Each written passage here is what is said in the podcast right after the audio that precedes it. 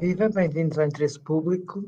Eh, hoje o nosso convidado é Marcos Pestrelo, que é, foi dirigente do PSD Lisboa, foi secretário de Estado e agora é presidente da Comissão de Defesa, da Comissão Parlamentar de Defesa, e estamos a falar no dia em que vão ser as audições da atual Ministra da Defesa e do antigo Ministro da Defesa, João Gomes Cravinho, que neste momento ocupa a pasta dos negócios estrangeiros. Viva, Dr. Marcos Pestrelo, como está? Obrigado. Olá, Ana, viva. É um Obrigado. gosto estar aqui. Diga-me lá uma coisa. Uh, estamos a, a, viver um momento complicado para a confiança nas instituições da defesa.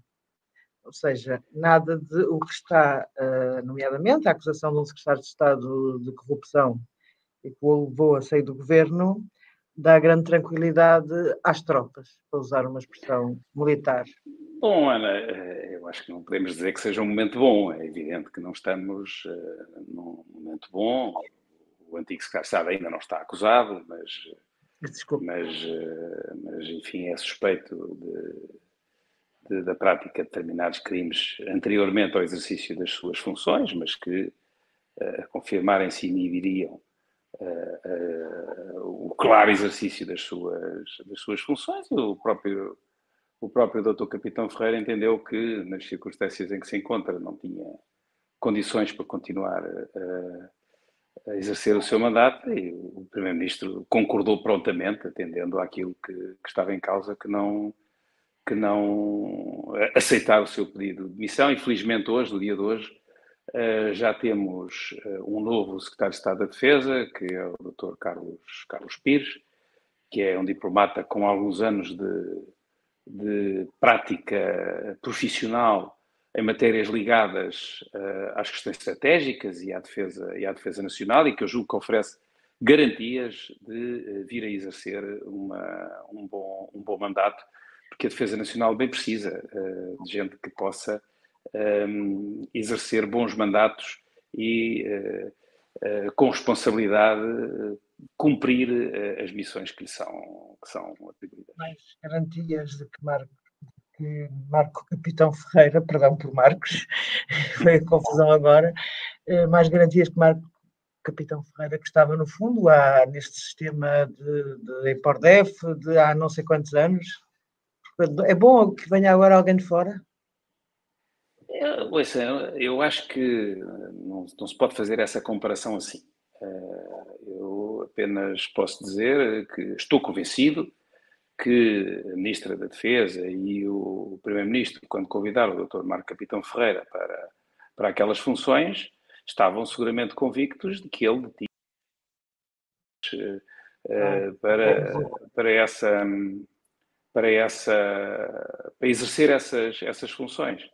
Um, se isso não se verificou, só há uma coisa a fazer, é, é, é substituí-lo e a pessoa que o vem substituir, do meu ponto de vista, oferece eh, todas as garantias para cumprir essa, essa missão. Tem exercido inúmeras funções, foi, foi cônsul eh, em Paris, eh, julgo que teve na delegação, na delegação, na representação de Portugal na NATO, em, em, em Bruxelas, já exerceu funções em diferentes, em diferentes governos, sempre ligado à área, à área da diplomacia, e penso que tem a experiência pública e a experiência na área da defesa e na área estratégica que me eh, permitem oferecer garantias eh, de que vai fazer bem as suas, as suas funções. É o que posso dizer sobre isso nesta, eh, nesta fase. Não, Mas, não posso adivinhar o que aí vem. É evidente.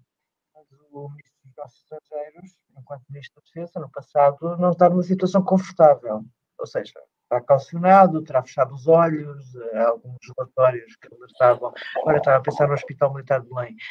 Não, não isso, isso não terá sido bem assim, porque o, quando o, a, a, inspeção eh, de Defesa Nacional, a pedido na altura do Secretário de Estado da Defesa, Jorge Seguro Santos, que acompanhou a execução de algumas dessas coisas, atuou em função de alertas que o secretário de Estado uh, identificou, o, o, Ministro da Defesa foi célere a, a, despachar o relatório da inspeção e a tomar as medidas que entendeu dever, dever tomar. Mais tarde vieram a saber-se, ou tornar-se públicas, determinadas ações que, enfim, só se souberam mais tarde. Antes, o Ministro da Defesa, creio que não tinha condições de o, de o saber. Não podemos. é difícil julgar as ações num determinado momento sem, com o conhecimento que temos mais tarde de outras coisas que se passaram noutra esfera.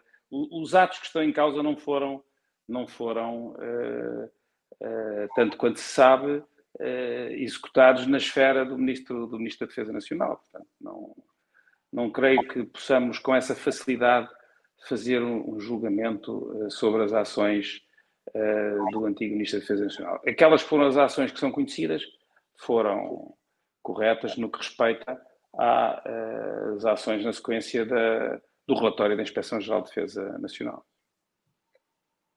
Doutor Marcos Prestrelo, o governo passou um ano horríveis, com todas aquelas missões que eu não consigo contar. Uh, o caso Alexandra Reis, uma indemnização dada aparentemente contra a lei, como concluiu a Inspeção-Geral de Finanças, o CIS a ser chamado para tratar de um roubo, o que, segundo uma grande parte de, das pessoas, é ilegítimo, de, de, juristas, estou a falar de juristas. Eh, parece que o CIS não, não serve para tratar de roubos. Estou a falar de roubo também, só porque o, o Sr. Primeiro-Ministro suspendeu a Justiça, ou que é da Justiça, nesse dia, quando considerou que o assessor tinha roubado Sim. o computador. Eu diria, eu diria que a ação do SIS não terá incidido eh, eventualmente sobre a questão do roubo, mas sim sobre uh, uma tentativa de garantir que determinada informação que era considerada relevante para a segurança nacional não era, uh, não era difundida e o SIS eh, agiu uh, com muita cautela e sem o, sem, sem o exercício de meios, sem a utilização de meios uh, coercivos, sem, sem intrusão, uh, foi com base numa conversa telefónica. Se o devia ter feito ou não, olha, teria sido prudente não o ter feito. E, mas na altura houve, sentiu com certeza a necessidade, os próprios serviços de informações sentiram a necessidade de uh, travar uh, a possibilidade de determinada informação, que, que, que, eu não sei qual era, mas que era dada como constando de um, de um determinado objeto, de um computador portátil, não devia ser uh, difundida. E o CIS agiu, os juristas têm-se dividido sobre se agiu bem, se agiu mal, Uh, talvez tivesse sido prudente uh, não ter agido daquela forma e a ação uh, e terem sido avaliadas outras formas de travar essa, essa possibilidade de fuga da, da informação. O SIS ficaria numa situação muito mais delicada se, tendo sido informada a possibilidade de fuga da informação, nada tivesse feito para travar essa fuga de informação.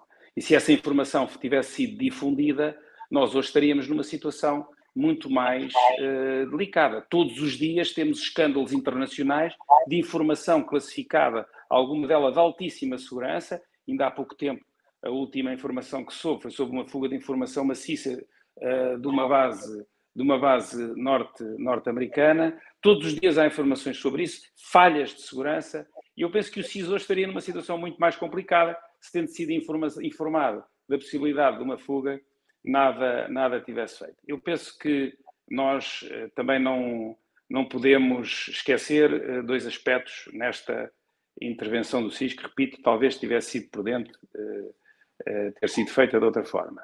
Um, não foram utilizados nenhum meios coercivos. E dois, o doutor Frederico Pinheiro também não é um cidadão anónimo e inocente como se quis. Uh, inocente não do ponto de vista criminal, isso não sabemos, mas não é um, um, um, cidadão anónimo e ingênuo que não fazia ideia do que é que estava a fazer. Era uma pessoa que estava envolvida na gestão de informação classificada já há algum tempo, era uma pessoa que trabalhava ao mais alto nível uh, no, no governo. Não, também não se pode agora fazer passar por uh, uma pessoa completamente ingênua que foi vítima de uma agressão de um dos serviços de, informação, de informações. recebeu um telefonema, foi-lhe pedido que entregasse uh, o, o, a informação que tinha na sua posse e entregou-a de livre, de livre vontade, ninguém o forçou. Eh, acho que, segundo ele, aquela frase de é melhor, isto são ordens de cima, é melhor resolver isto bem do que a mal, não é propriamente uma frase tão muito simpática, quer dizer, nenhum de nós gostaria de ouvir. Eu, eu, eu repito, o Dr. Frederico Pinheiro uh, entregou voluntariamente, tanto quanto sabemos, uh, não, tanto quanto é de conhecimento público, o Dr. Frederico Pinheiro entregou voluntariamente o, a informação que tinha na sua posse e que não devia ter retirado do, do, do Ministério. Também é importante uh, saber. O Dr. Frederico Pinheiro também sabia que fez uma coisa que não devia ter feito, que era ter retirado a informação que ele sabia classificada do sítio de onde ela não devia ter, mas, ter mas aquela, saído. Não se pode agora também fazer passar seu... por, um, por uma pessoa totalmente ingênua e como se tivesse sido um cidadão anónimo que ia passar na rua e foi abordado uh, ostensivamente por, uh, por alguém que se identificou como sendo das, uh, de um determinado serviço ou de uma determinada força. Mas aquilo era o computador pessoal dele. É natural que quisesse ir buscar o computador pessoal. Não sei se era o computador pessoal. Eu não sei se era o computador pessoal. Era um portátil que ele usava para, para trabalhar. Eu não sei se era um computador pessoal. Não, agora não vamos estar aqui esmiuçar a, a, forma como foi levantado, como não foi levantado, não como entrou, como não entrou.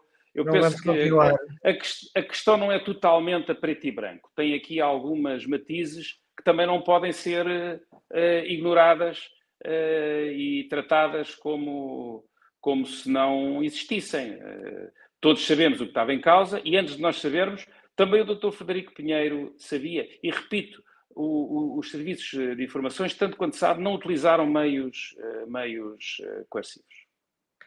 Um, esteve ontem a assistir ao debate da Estado da Nação, obviamente, como deputado. Um, o que, o, que, o que me espanta neste, nesta história toda é que, ao fim daquele Anos Horribilis, eu suponho que concorda comigo quando falamos do Anos Horribilis. Para o governo foi um ano difícil. Foi um ano difícil que não teve tanto a ver com os aspectos da governação, porque a governação, uh, do ponto de vista estrito, os aspectos da governação eh, correu eh, genericamente bem e os resultados económicos são a demonstração, a demonstração disso. Houve uma sucessão de erros políticos, porque eu acho que o governo tem feito pouca política e só muito recentemente é que, quando digo recentemente, digo nas últimas semanas, é que os membros do governo, os ministros, começaram a entrar no combate político. Uh, a falar de Pedro Adão Silva.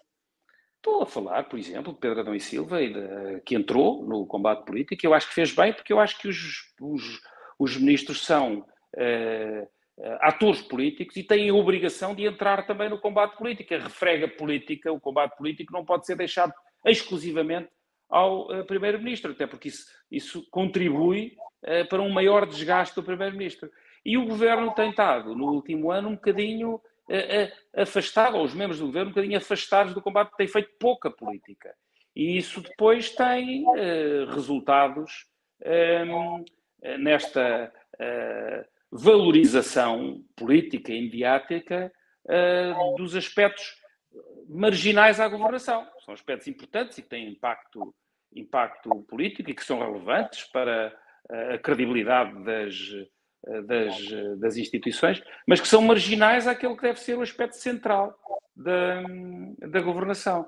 Eu penso que aquilo a que vamos assistir no próximo, no próximo ano é, é por um lado, a, a, aos, aos, a uma maior visibilidade do benefício, dos benefícios que advêm desta boa uh, situação económica, que hoje se traduz sobretudo uh, em mais emprego eh, e, isso, se nós hoje temos mais emprego do que tínhamos há alguns anos atrás, temos mais um milhão de empregados do que tínhamos em, em, 2000, em 2015, isso também resulta da saúde da, da economia. E menos desemprego significa que as pessoas também têm mais disponibilidade.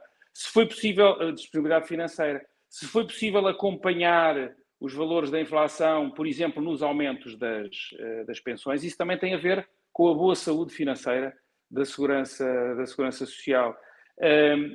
Esta boa situação económica, no próximo ano, vai começar a ter uma tradução maior junto das pessoas e das famílias. As pessoas vão começar a sentir, eventualmente, alguma folga, com dois problemas muito relevantes, os dois relativos à habitação, que eh, têm que eh, merecer uma atenção cada vez maior do governo, que é o problema da habitação, por um lado as rendas e por outro lado as prestações e o aumento dos juros. Mas a inflação tem-se conseguido conter, o verso disso é o aumento das taxas de juros, que tem repercussões muito grandes na, nas, nas prestações das, das casas e logo diretamente na algibeira, na algibeira das pessoas. Portanto, eu diria que no próximo ano vamos eventualmente assistir a um, uma melhoria das condições socioeconómicas das pessoas e a uma maior intervenção política dos membros do governo. E isso eventualmente, eventualmente deixará para segundo plano alguns aspectos uh, menos centrais da área da, da governação. Agora, foi um ano difícil, foi um ano difícil. Foi um ano difícil, foi um ano difícil e o que é notável, uh, apesar de tudo, nesta, neste debate do Estado da Nação, é que não há nenhum partido da oposição que consiga apresentar-se como capaz de fazer melhor. E essa é a grande vitória do Primeiro-Ministro e a grande vitória uh, expressa ontem, que, se, que resultava ontem do debate uh, do Estado da Nação e que no discurso de encerramento do Ministro da Administração Interna, José Luís Carneiro, ficou muito bem expresso, que é a questão da confiança.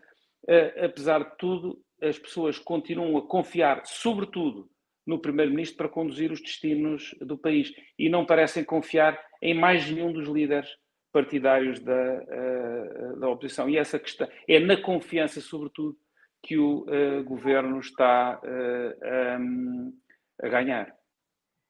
Uh, Dr. Marcos Estrela, uh, mas aqui há dias há, há, de facto essa confiança no Primeiro-Ministro, uh, embora o PS, o PS hoje esteja pior nas sondagens, mas o PSD de facto não consegue escoar.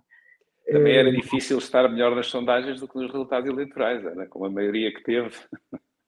Sim, mas teve uma grande maioria, agora está nos 32.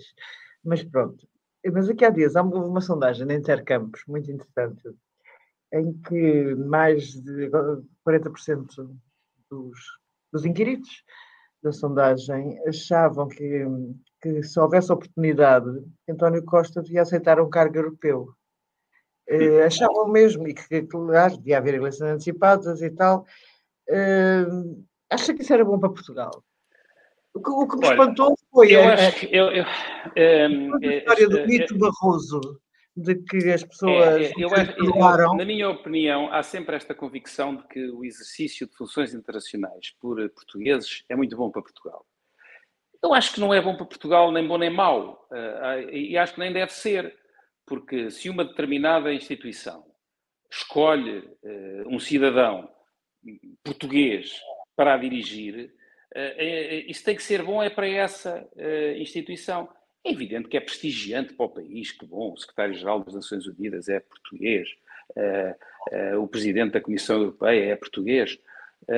ótimo, mas isso não, tem, não pode nem tem que beneficiar o país. Eu, eu, eu pergunto há, há, algum cidadão europeu acharia normal que o presidente da, da, da, que a presidente da Comissão Europeia Ursula von der Leyen, que é alemã, favorecesse a Alemanha por ser Presidente da Comissão Europeia. Isso, próprios, isso, a sondagem também reconhece que não, se, não seria melhor nem pior para Portugal. Ninguém estaria à espera que, se uh, o Primeiro-Ministro António Costa vier a assumir funções europeias, por causa dessas funções, venha a favorecer Portugal. Portanto, eu acho que é absolutamente, para o país, uh, não há grandes ganhos. Para o Primeiro-Ministro é relevante para a sua carreira política e para a instituição que ele for dirigir, seguramente será. Uh, e acha que devia aceitar se essa questão se colocar?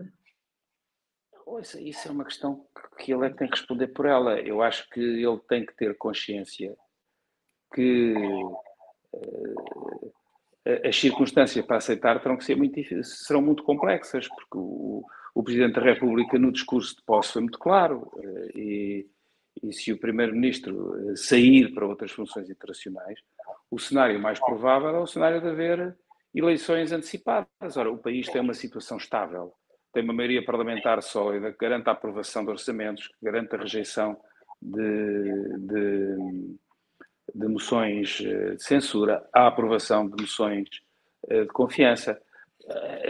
Em que situação ficaria o país do ponto de vista da, da estabilidade política, da estabilidade económica, da estabilidade social, se houvesse eleições antecipadas? Isso é uma avaliação que uh, uh, está, muito, está muito distante. Eu, eu, eu, estou convencido que essa campanha uh, da internacionalização da, da carreira política do Primeiro-Ministro está ligada a uma campanha de criação de uma instabilidade interna permanente.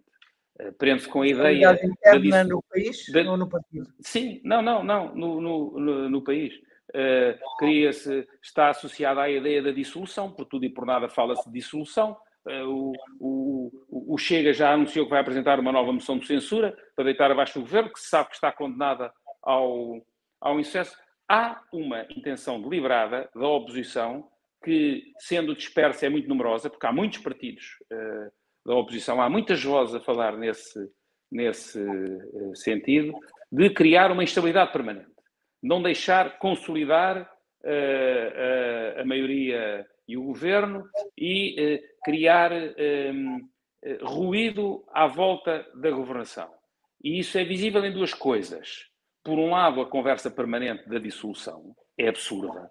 Não há nenhum fator no país que justifique uma dissolução da Assembleia da República. Se formos ler a, a Constituição. falando nisso.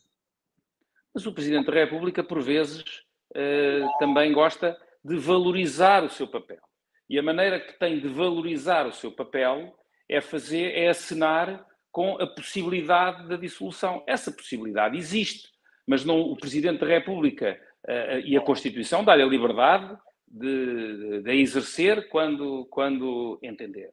Mas o Presidente da República sabe que não pode dissolver uh, à Assembleia da República só porque lhe apetece. O Presidente da República só pode dissolver a Assembleia da República quando tiverem reunidas determinadas circunstâncias que inviabilizem o funcionamento das instituições. Se formos ler a Constituição, se formos ler em particular os comentários à Constituição feitas pelo Presidente da República quando era professor de Direito Constitucional, percebemos que as circunstâncias, quer para a admissão do governo, quer para a dissolução da Assembleia da República, que é uma, eh, uma eh, decisão muito mais violenta do que a demissão eh, do governo, são circunstâncias muito exigentes que o Presidente da República, aliás, expõe no seu comentário à, à Constituição.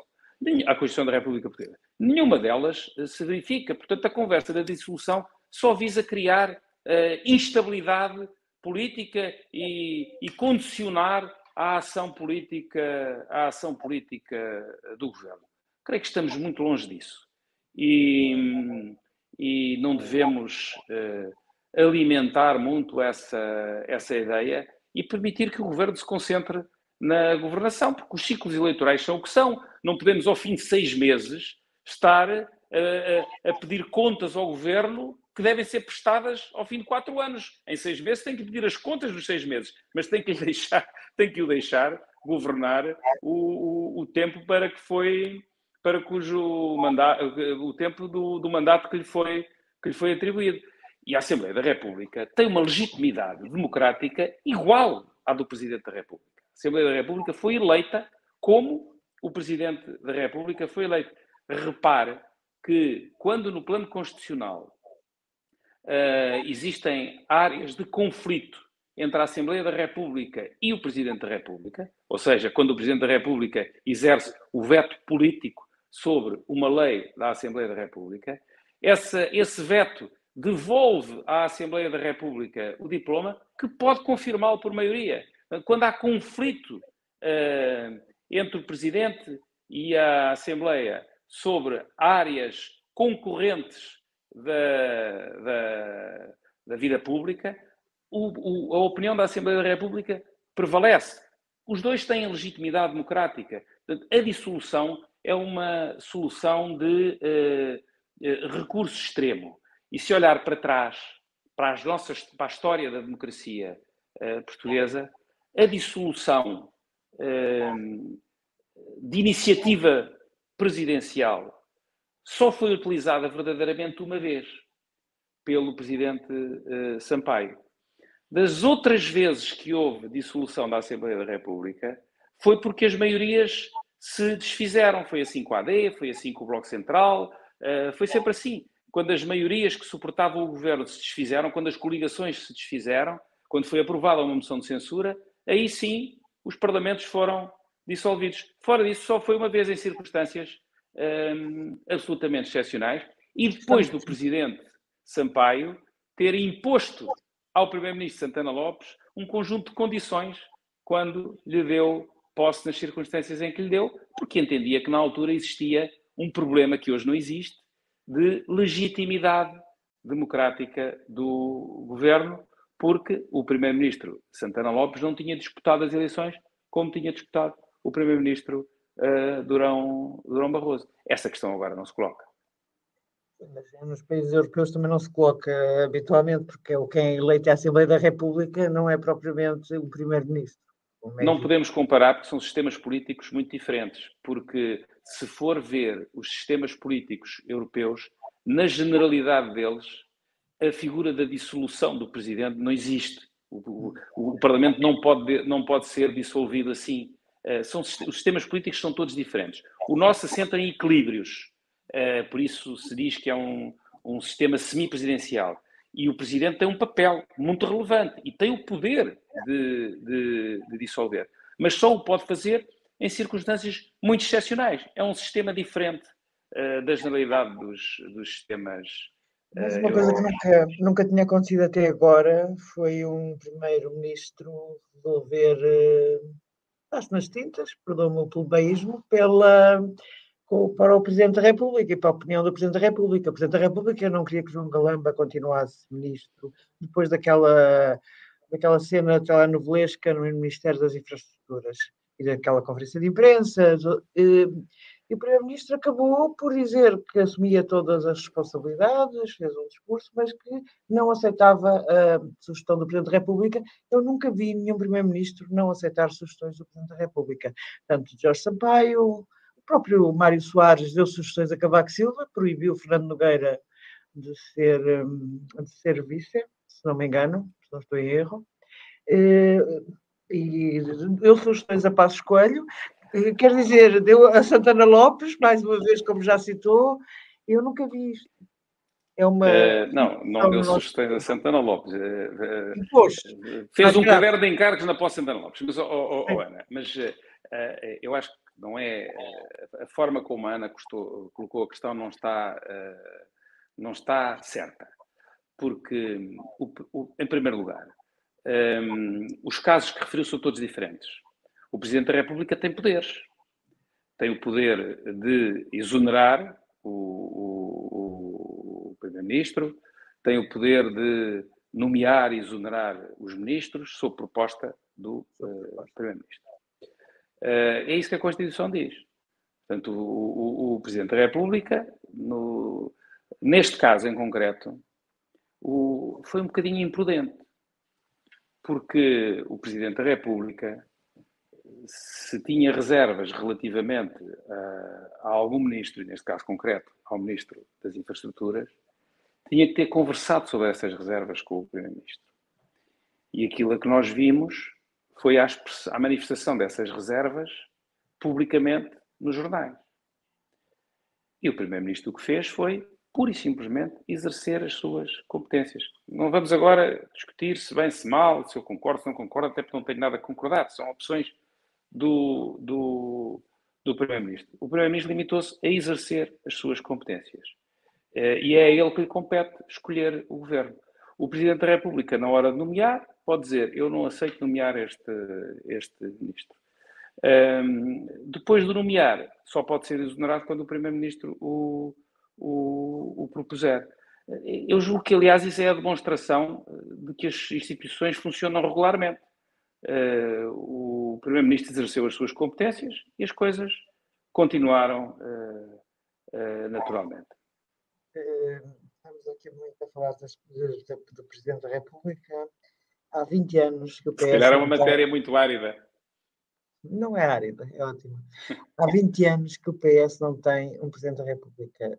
parece que agora, desde depois de Soares e Sampaio, parece que agora entramos em território de de eucaliptal em que não há um Presidente da República do PS e não se. Acha que é possível inverter essa maldição com 20 anos? É, não sei se é uma maldição.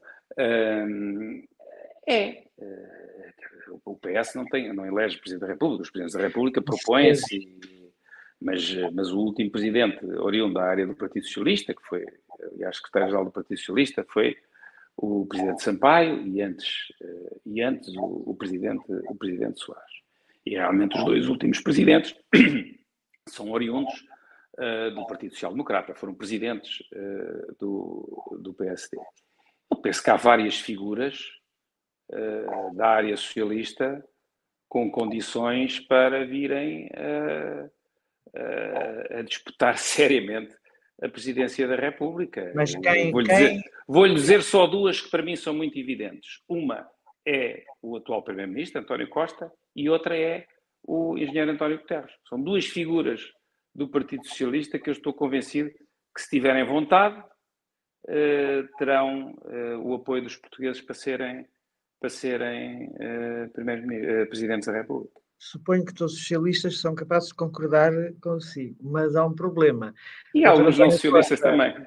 O doutor António Costa disse que de maneira nenhuma seria candidato a Presidente da República, que estava totalmente fora do seu. É verdade. Agora não exclua os cargos europeus, ser... mas aquilo ele diz que não gosta, não quer e não fará. E, do, e o doutor António, e o engenheiro António Guterres eh, teria que interromper o mandato na ONU, nas Nações Unidas. Terá que é se ver coisa... na altura. Terá que se ver na altura. Também coincide, é. será perto do final. E, mas são, só para lhe dar dois nomes que eu acho mas acredita, que teriam muito boas circunstâncias. Teria eu acho que depende da vontade deles. Eu acho que depende da vontade deles. Não, não, não, depende da vontade de mais ninguém, depende da vontade deles. Portanto, eu acho que quer um, quer outro uh, seriam belíssimos candidatos e belíssimos presidentes da, da República. Outros haverá que surgirão se, esses, se nenhum deles, uh, se nenhum deles uh, manifestar essa vontade. Uh, mas parece. Não lhe vou dar uma lista, não lhe vou dar uma lista. Não me vai dar uma lista, não, já percebi. Mas não. parece muito, muito convicto de que António Guterres poderá estar não estou nada. O que António Costa pode mudar eu, de ideias. Eu, eu, só lhe estou, eu só lhe estou a manifestar a minha opinião. Não tenho, Sim, não falei com nenhum deles. De António não, Costa, não falei com nenhum deles. Não, não falei com nenhum deles sobre esse, sobre esse assunto. Conheço as declarações públicas que têm, que, têm, que em particular o, o António Costa tem feito sobre isso. O engenheiro Guterres penso que não tem falado sobre esse, sobre esse assunto. Uh, mas também tenho experiência suficiente de vida para saber que as circunstâncias da vida das pessoas, as circunstâncias políticas uh, mudam com, com, com o tempo e, e, em função daquelas que forem as circunstâncias no momento em que a questão se colocar, uh, não me parece que sejam hipóteses absurdas. Portanto, ainda acredita que António Costa pode mudar as circunstâncias com o tempo. Ah, o António Costa não muda as circunstâncias, muda algumas é, circunstâncias, mas as circunstâncias, as circunstâncias podem levar o António Costa a mudar, a mudar de, de opinião. Na minha opinião, acho que isso é possível. Bem, parece que com essa declaração bastante convicta e muito interessante, vamos acabar esta nossa, este nosso encontro aqui. Obrigada, Dr. Marcos Estrelo, por ter estado aqui connosco. Obrigado, Ana. Foi um gosto. Obrigada e o interesse público volta para a próxima semana com outro convidado. Obrigada por assistir.